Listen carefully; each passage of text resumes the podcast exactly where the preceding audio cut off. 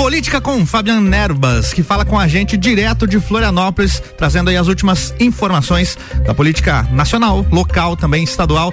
Alô, Fabiano, bom dia, é contigo. Muito bom dia, Álvaro, e bom dia aos amigos ouvintes do Jornal da Manhã. Estamos no ar com mais uma coluna Política comigo, Fabiano Erbas. Agora sim, através e diretamente da rádio RC7. Que grande satisfação, Álvaro e amigos ouvintes, a gente poder dizer isso, né? Que estamos aqui falando e transmitindo a nossa coluna Política Comigo Fabiana Erbas através é, da rádio RC7, né? um grande sonho e um grande projeto do meu amigo Ricardo Córdova, né? Ao qual quero dar aqui ao vivo e e oficialmente aí pelas pelas ondas da RC7 da 89.9 em Lages eh, os meus parabéns realmente pela realização deste sonho desse grande projeto que vem na verdade coroar e vem é, é, é, fortalecer e muito a comunicação é, na região da Serra como um todo. A Rádio RC7, sem dúvida, é um marco é, é, na Serra Catarinense, na comunicação da Serra Catarinense, especialmente por conta de transmitir aí 24 horas por dia, sete dias por semana, programação local, conteúdo local, né? Então estamos uma rádio aí com muito conteúdo, conteúdo de lajes para os lagianos, conteúdo da serra para os serranos, com música, com informação,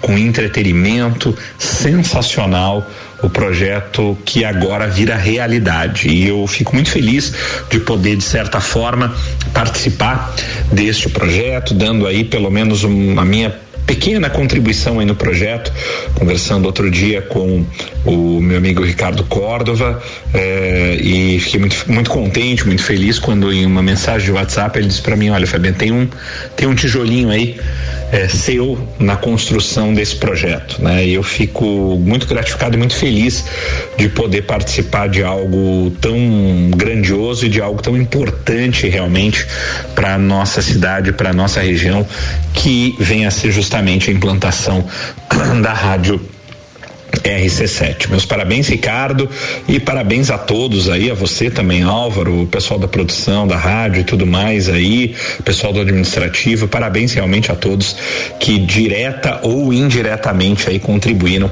na realização deste sonho, deste projeto que agora é realidade importantíssimo para Lages e região. Muito obrigado. Bem, meus amigos, e agora, né, vamos entrar aí no tema que tradicionalmente nos move aqui na nossa coluna semanal, nesse nosso encontro marcado de todas as quintas, aí das 7 às 7h30 aqui na RC7, é, que é a política. Né? É o nosso tema e é um tema aí realmente sempre recheado de assuntos.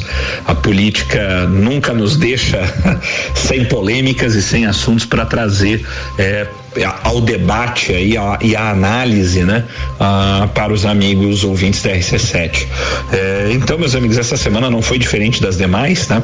Temos aí muitos assuntos para falar e a gente começa aí tratando né, inicialmente de política estadual, né? Não podia ser diferente, afinal de contas, amanhã, né?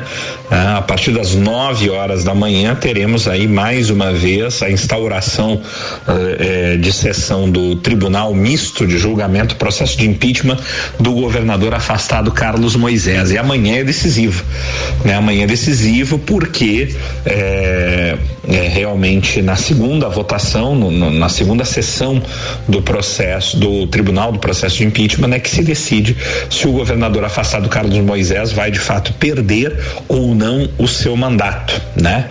É, lembrando que este processo de impeachment ah, que está em curso agora, cujo julgamento final será está marcado para iniciar amanhã às 9 horas da manhã, é, diz respeito à famosa compra dos respiradores fantasmas pelo governo do estado, né? E sempre é bom relembrar os amigos ouvintes, a gente bate bastante nessa tecla de que como funcionam as regras do jogo no tribunal misto, né?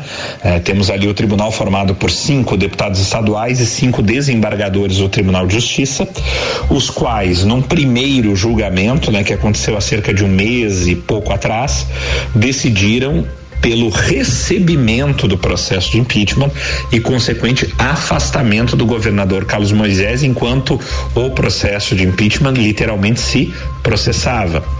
É, e essa votação foi bastante apertada por 6 a 4. O governador então restou afastado e assumiu novamente a vice-governadora Daniela Rainer, que segue interina no cargo.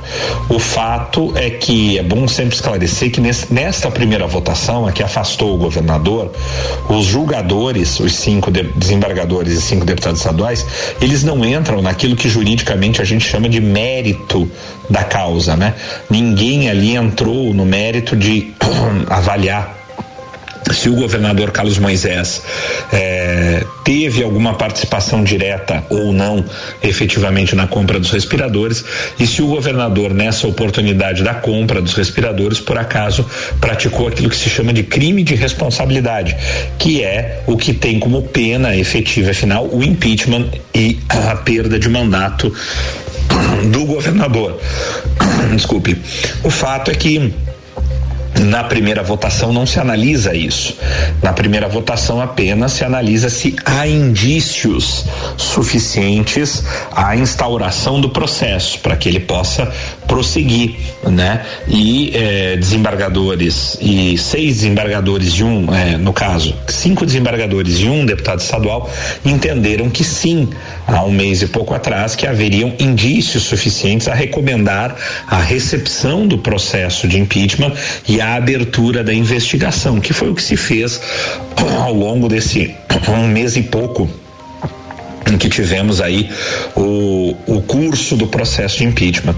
O fato é que amanhã, então, deve, deveremos ter o desfecho final. E é sempre bom relembrar o seguinte: que se na votação de amanhã tivermos a repetição do mesmo resultado, 6 a 4 que tivemos no primeiro eh, julgamento processo de impeachment, o governador volta, ele pode até perder, ele segue perdendo por 6 a 4, mas ele volta ao cargo. Por quê? Porque para a perda efetiva do mandato é necessário uma votação de quórum qualificado.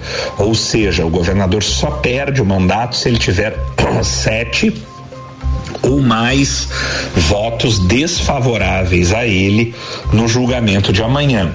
No mínimo, ele teria que perder o julgamento de amanhã por 7 a 3 para efetivamente estar é, não mais apenas afastado do cargo, mas a perda do cargo e o impeachment de forma definitiva.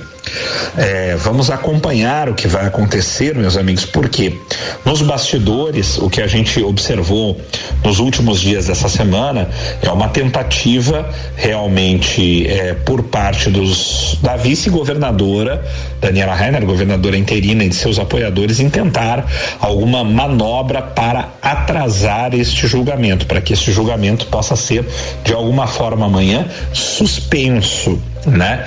Isso denota o que? Quem quer suspender um julgamento é porque, no mínimo, tem receio de que não, não irá ter os votos necessários é, para se manter no cargo no dia de amanhã. Precisa de mais tempo para trabalhar essa votação. Isso é o que eu observo de forma muito clara aqui nos bastidores de Florianópolis com relação ao processo de impeachment. Há um receio muito grande por parte da governadora interina Daniela Rainer de que não consegue, não conseguiu ainda angariar os votos suficientes, os sete votos suficientes para é, definitivamente é, fazer com que o, o governador Carlos Moisés não retorne mais ao cargo e perca o mandato. É, essa é a análise que se faz, porque toda manobra que se está fazendo é para tentar realmente adiar amanhã o julgamento. E que manobra é essa, né? Veja bem, é, aportaram nos autos deste processo de impeachment é, diversas, diversos pareceres já vindo de outros órgãos de investigação, no sentido de que não detectaram que o vice-governador Carlos, o governador Carlos Moisés tivesse algum envolvimento direto na compra dos respiradores, alguma participação e que tivesse, por acaso, praticado aquilo que se chama de crime de responsabilidade. E aí eu estou falando da Polícia Federal, que determinou o arquivamento do inquérito contra o governador que lá tramitava. Estamos falando do STJ, que também é, acabou por decidir pelo arquivamento do processo contra o governador no mesmo caso dos respiradores, por não detectar ali uma participação direta dele ou crime de responsabilidade. A mesma coisa acontecendo em relação ao Ministério Público Federal e até ao Ministério Público Estadual, que também recomendou o arquivamento. Só que o que, que aconteceu? Inusitadamente aí nesses últimos dias, é, sempre que há um, um, uma recomendação de arquivamento por parte do Ministério Público de Santa Catarina, em um caso de vulto, né, um caso de alta indagação, digamos, esse que envolve o governador do estado e uma compra de 33 milhões de reais com dinheiro público, existe a recomendação de que esta decisão de arquivamento é, é, de inquérito, de arquivamento de investigação é, do Ministério Público passe pelo crivo do Conselho do Conselho Estadual do Ministério Público, né? Então foi o que aconteceu, foi nomeada uma procuradora, no caso, é, que é a relatora deste processo, para que realmente é, os, os procuradores de justiça possam votar e opinar pela manutenção ou não da investigação. E houve o, o, o voto da relatora no sentido de que prossiga a investigação, contrariando inclusive a determinação do Procurador-Geral de Justiça né? Comim. Então, o fato é que isso, o julgamento então foi suspenso após o voto da relatora e agora é, foi remarcado, se eu não estou enganado, para o dia 18. Então, ficou aí uma incógnita: será que o Ministério Público prossegue ou não a investigação? Vamos tratar mais um pouco disso na, no nosso segundo bloco, meus amigos, porque estamos chegando ao final do nosso primeiro bloco da nossa coluna Política comigo, Fabiana Erbas, aqui na RC7. Voltamos já já, não saia daí, porque a gente tem muita coisa para tratar ainda, não só sobre política estadual, mas também por, sobre política federal. Não saia daí, a gente volta já já em seguidinha. Um abraço. Já já tem bloco 2 de Fabian Nerbas, política com Fabian Nerbas aqui no Jornal da Manhã com oferecimento de Gelafite, a marca do lote.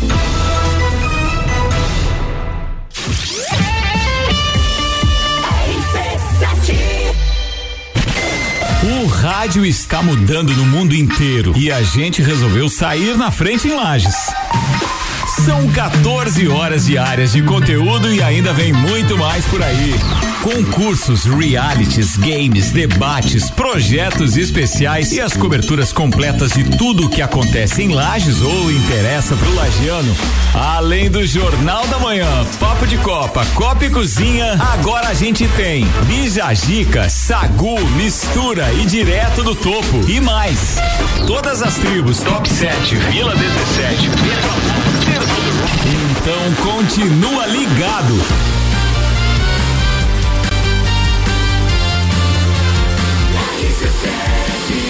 A número 1 um no seu rádio e primeiro lugar em geração de conteúdo local. Atenção! Venha construir a sua casa no loteamento Pinhais, no bairro Penha em Lages. Lotes de 360 metros quadrados, com infraestrutura completa e construção liberada. Parcelas de R$ um reais. Condições para lotes com 360 metros quadrados. Aproveite as últimas unidades. Visite nosso plantão de vendas no local. Mais informações no 47 3365 8800. Realização Gelafite, a marca do lote. RC7 717, 14 graus em Lages, Jornal da Manhã no ar com política na política com Fabiano Nerbas aqui com oferecimento de Gelafite, a marca do lote.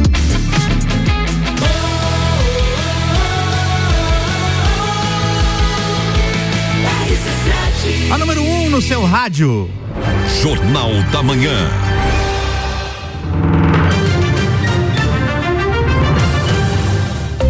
Fabian Nerbas falando com a gente direto de Florianópolis agora para o bloco 2 da sua coluna. Fabian, é contigo.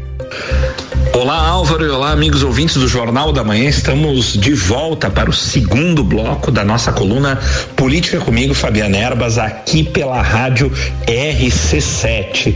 Bem, meus amigos, no primeiro bloco a gente vinha tratando aí acerca, mais uma vez, do processo de impeachment do governador Carlos Moisés, cuja votação final acontece amanhã em Florianópolis, no Tribunal Especial Misto, composto para o julgamento do processo de impeachment, né? Amanhã, amanhã a partir das 9 horas da manhã.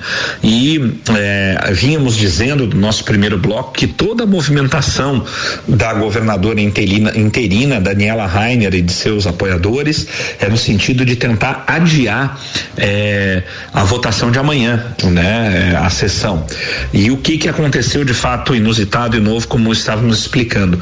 Houve aí uma análise feita pelo Conselho Estadual do Ministério Público, uma análise sobre a recomendação de arquivamento do processo referente à investigação eh, da compra dos respiradores fantasmas contra o governador Carlos Moisés junto ao Ministério Público Estadual. Eh, o procurador-geral do Ministério Público Estadual recomendou eh, o arquivamento do processo no Ministério Público contra o governador Carlos Moisés. Porém, quando uma decisão dessa é tomada, eh, existe uma determinação eh, dentro do dentro do, dos regimentos internos do Ministério Público de que essa decisão, mesmo partindo do Procurador-Geral, deva ser submetida ao crivo de análise do Conselho Estadual do Ministério Público e foi o que aconteceu.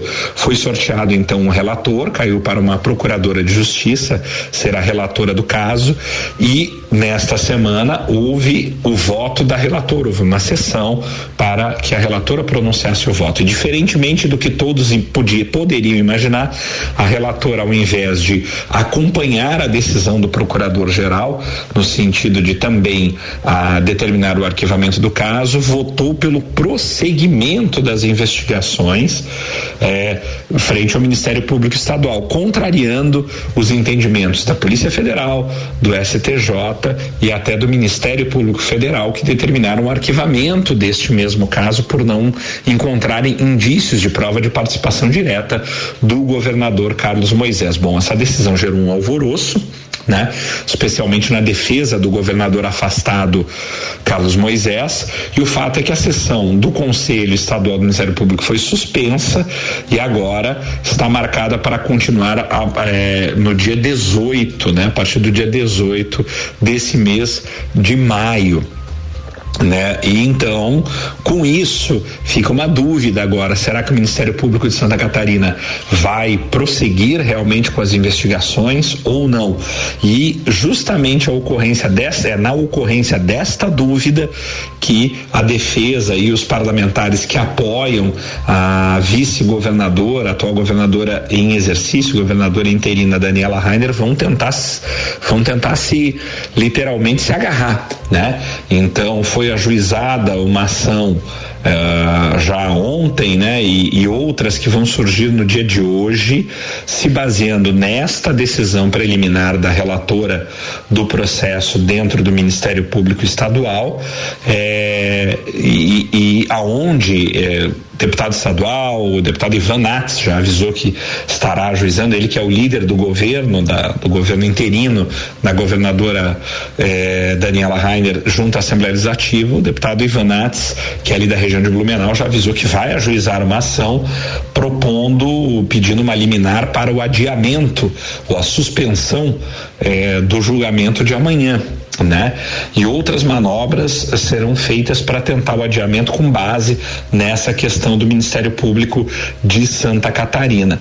O fato é que é, o que trans, fica muito translúcido, né? Quando a gente é, é, fica muito claro, né? Quando a gente observa essa ação é de que é, é, quem tenta adiar um julgamento é porque sabe de alguma forma que ainda não tem os votos necessários que lhe sejam favoráveis, né? Como a gente explicou, a vice-governadora, a governadora interina, precisa de pelo menos sete votos pelo impeachment do governador Carlos Moisés para que ele não retorne ao cargo, se tenha o seu mandato cassado e a perca né, o mandato e a vice-governadora então se torne efetivamente governadora do estado até o final de 2022.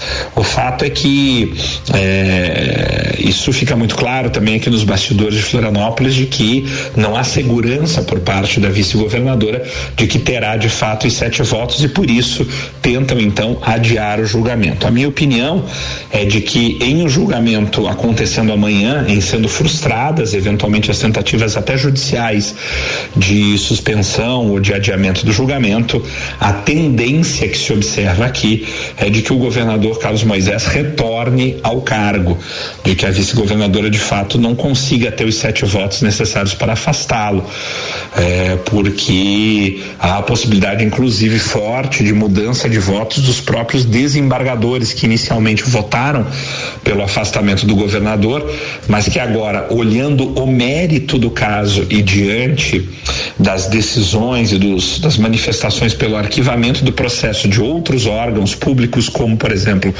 Polícia Federal, Superior Tribunal de Justiça em Brasília e Ministério Público Federal, é, é, diante do quesito eminentemente jurídico, técnico, existe uma boa probabilidade que os desembargadores que votaram pelo afastamento do governador agora voltem, votem pelo arquivamento do processo e pelo, pela não perda de mandato do governador por conta de não vislumbrarem é, a prática do crime de responsabilidade até diante dos outros laudos e decisões de arquivamento de outros órgãos de nível federal que também já procederam investigações sobre o mesmo caso, né? Então eu vejo que se não houver uma canetada, uma virada de mesa, uma canetada judicial amanhã suspendendo o julgamento por conta dessa decisão eh, preliminar do Ministério Público de Santa Catarina, se o julgamento acontecer amanhã efetivamente como está programado para tanto, a minha aposta é no sentido de que o governador Carlos Moisés deva, Carlos Moisés deva voltar ao cargo, é, por tudo que se desenha por aqui. É, mas ah, julgamentos costumam ser, especialmente no Brasil, né, o país da insegurança jurídica, uma caixinha de surpresas, né, onde a gente não sabe o que vai acontecer. Mas em acontecendo e não havendo nenhum tipo de adiamento ou suspensão, é, eu particularmente acredito no retorno do governador. O fato, meus amigos, é que nessa de vai e vem, vem e vai, quem fica, quem sai do governo, eu me lembro agora de acompanhei essa semana através das redes sociais um, uma sequência de entrevistas dadas pelo ex-governador Raimundo Colombo, né? É ele que é nosso conterrâneo lagiano, é, deu entrevistas para veículos de comunicação na cidade de Rio do Sul durante essa semana, numa visita que ele estava fazendo na cidade, eu vi pelas redes sociais, e uma frase do governador Raimundo Colombo me chamou muita atenção. Ele foi perguntado na rádio de Rio do Sul e também, e também, se eu não me engano, na televisão, qual era a opinião dele, né, sobre a questão do impeachment e quem ele achava que ficava ou sairia do governo, né, amanhã, né, na votação de amanhã e brilhantemente aí o, o ex-governador, que é um grande orador realmente, é, independentemente de, de, quem o apoia ou critica, mas isso é uma realidade. O governador Raimundo Colombo sempre teve um domínio muito grande da palavra e, e ele mencionou uma frase é, realmente que retrata a realidade. Ele disse: Olha, eu não sei quem fica eu não sei quem sai do governo, mas eu sei quem perde, né? E quem perde com tudo isso é o povo de Santa Catarina, fecha aspas, né? Frase aí do ex-governador Raimundo Colombo, muito bem colocada, inclusive, né? Nessa frase aí do governador Raimundo Colombo, eu, do ex-governador, eu, eu assino embaixo realmente, porque isso é um fato. Independentemente de quem fica ou de quem sai no governo do estado, quem vem perdendo sucessivamente com essa instabilidade no governo catarinense é o povo de Santa Catarina, é o estado de Santa Catarina, né? É a nossa economia, é a nossa vida, enfim, é, porque cada vez que você troca o governador, toda uma equipe, especialmente dos principais secretários, são trocadas, o governo fica paralisado, o Estado está paralisado como se encontra até hoje. E a grande perda, então, é do Estado, é do povo catarinense, realmente com toda essa instabilidade política que se instaurou em Santa Catarina, infelizmente, ao longo do governo Carlos Moisés Daniela Rainer. Então, eu acompanho aqui a visão do ex-governador Raimundo Colombo no sentido de dizer também que não sei quem fica, não sei quem sai, mas sei quem perde. E quem segue perdendo, infelizmente, independentemente de quem venha, fique ou volte ao governo, é uh, o estado de Santa Catarina com toda essa instabilidade política. Mas vamos acompanhar amanhã, meus amigos, vamos ver realmente o que vai se desenrolar no processo de impeachment, que cujo julgamento deve se iniciar, salvo alguma decisão judicial em contrário, que pode acontecer, mas é para se iniciar às 9 horas eh, da manhã do dia de amanhã. Outro assunto aí polêmico que tomou a semana é a famosa CPI da Covid-19. Esse nível nacional, a CPI que já teve seus trabalhos abertos e começou aí a ouvir é, a ouvir depoentes, né, ouvir os depoimentos, né, os dois primeiros depoimentos já aconteceram, o do ex-ministro Luiz Henrique Mandetta e o do ex-ministro Nelson Tais, né? Eu assisti aos dois depoimentos, acompanhei atentamente a todos eles e posso dizer que o ex-ministro Luiz Henrique Mandetta se saiu muito bem. É, realmente, na minha opinião, ele tentou ali, os, a bancada governista, dos senadores, tentaram é, várias vezes é, jogar cascas de banana é, para o ex-ministro Mandetta, mas o ex-ministro é extremamente habilidoso e tem um bom conhecimento técnico, até porque é médico, da questão da Covid-19 e trouxe à tona uma série de acontecimentos no governo federal durante o seu mandato, inclusive acontecimentos inusitados, né? De informou que o governo federal teve a pretensão de eventualmente até alterar a bula do medicamento cloroquina para incluir ali como um, um dizer que a cloroquina seria eficaz com o Covid-19, mesmo sem ter nenhum estudo sobre isso. E lá no início da pandemia, realmente algo que, se tivesse acontecido, de uma irresponsabilidade gigantesca. Então, isso chamou a atenção o depoimento de Mandetta. Já o depoimento do Nelson Teich foi um depoimento mais brando, mais, menos contundente, muito mais evasivo. Mas o ex-ministro Tais também deixou muito clara a falta de autonomia do ministro da Saúde em relação ao presidente da República, falta de autonomia decisória que o fez é, deixar o ministério antes mesmo de completar 30 dias nele. Então isso aí vai render muito ainda. É, não se começou ainda a investigação sobre a destinação dos valores pelos governadores, que é alvo também, mas daqui a pouco vai começar. Vamos seguir acompanhando essa CPI, vai dar muito pano para manga ainda nos próximos 90 dias. Bem, meus amigos, estamos infelizmente chegando ao final de mais uma coluna política comigo, Fabiana Erbas, aqui na rádio RC7, sempre em nome de Gelafite, a marca do lote com loteamento Pinhais, lotes prontos para construir no bairro da Penha em Lages. Dê um pulinho lá no plantão de vendas que fica ali na rua Allan Kardec, no bairro da Penha. Visite o loteamento, você vai ver ruas asfaltadas, infraestrutura completa, iluminação, luz, água, esgoto e o que é melhor, o loteamento já está aprovado para construção imediata. Você compra o seu lote e já pode imediatamente começar a construir a sua casa própria ou o seu comércio. Não há nada para esperar. Livre-se do aluguel. Adquira seu lote no loteamento Pinhais, loteamento belíssimo. Vá lá, eu tenho certeza que você vai adorar e vai sair de lá com o seu lote.